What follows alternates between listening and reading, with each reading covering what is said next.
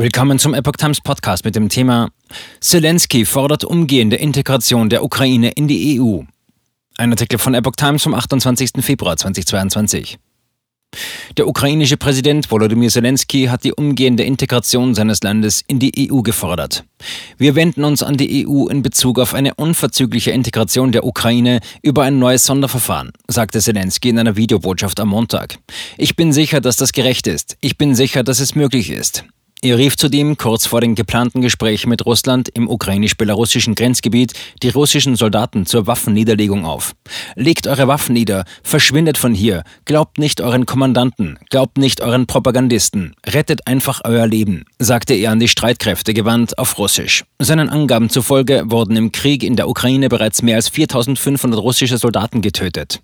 In der belarussischen Grenzregion Gomel traf am Montag eine ukrainische Delegation zu Gesprächen mit russischen Vertretern ein.